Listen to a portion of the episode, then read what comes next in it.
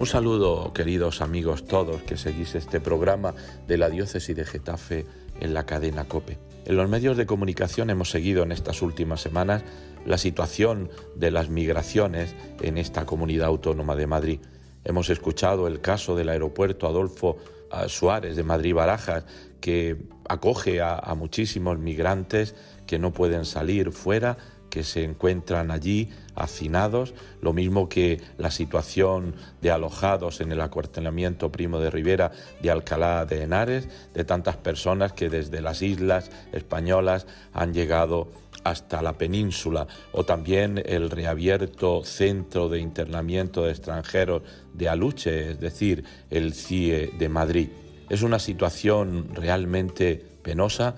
es una situación de injusticia donde muchas veces falta la verdadera eh, dignidad con la que toda persona quiere vivir. Por eso los obispos de la provincia eclesiástica de Madrid, que la formamos las diócesis de Alcalá de Henares, Madrid y Getafe, queremos hacer un llamamiento a toda la Iglesia y a toda la sociedad, también a las administraciones públicas que tienen algún tipo de responsabilidad en el ámbito de las migraciones, con el único fin de compartir algunas inquietudes y alentar la buena práctica de la acogida y de la hospitalidad. Somos conscientes que la Comunidad Autónoma de Madrid recibe a muchas personas migradas y solicitantes de asilo que buscan un lugar en el que salir adelante y llevar a cabo los sueños de una vida digna que no pudieron realizar en sus países de origen. Sin embargo, nos duele constatar que son enormes las trabas y las dificultades con las que bastantes de ellos se encuentran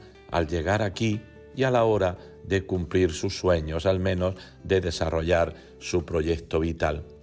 Por eso la llamada nuestra es a tratarlos realmente con la dignidad que, que merece toda persona, a no poner por encima las burocracias, por importantes que sean, a nosotros nos llena la esperanza de que somos capaces de hacerlo, que somos capaces de construir esa casa común de la que todos formamos parte y de la que nadie tendría que sentirse excluido. Y por eso también un, llamamiento al compromiso, a un compromiso activo y eficaz, donde cada uno en su ámbito propio, sea en la iglesia, sea en la sociedad, somos realmente samaritanos, que somos capaces de cuidar como un signo de identidad. Somos conscientes que estos hermanos nuestros lo pasan mal y por eso queremos alzar la voz para llamar la atención de esto y llamar a un comportamiento cívico y a una respuesta eficaz, acorde por parte de todos.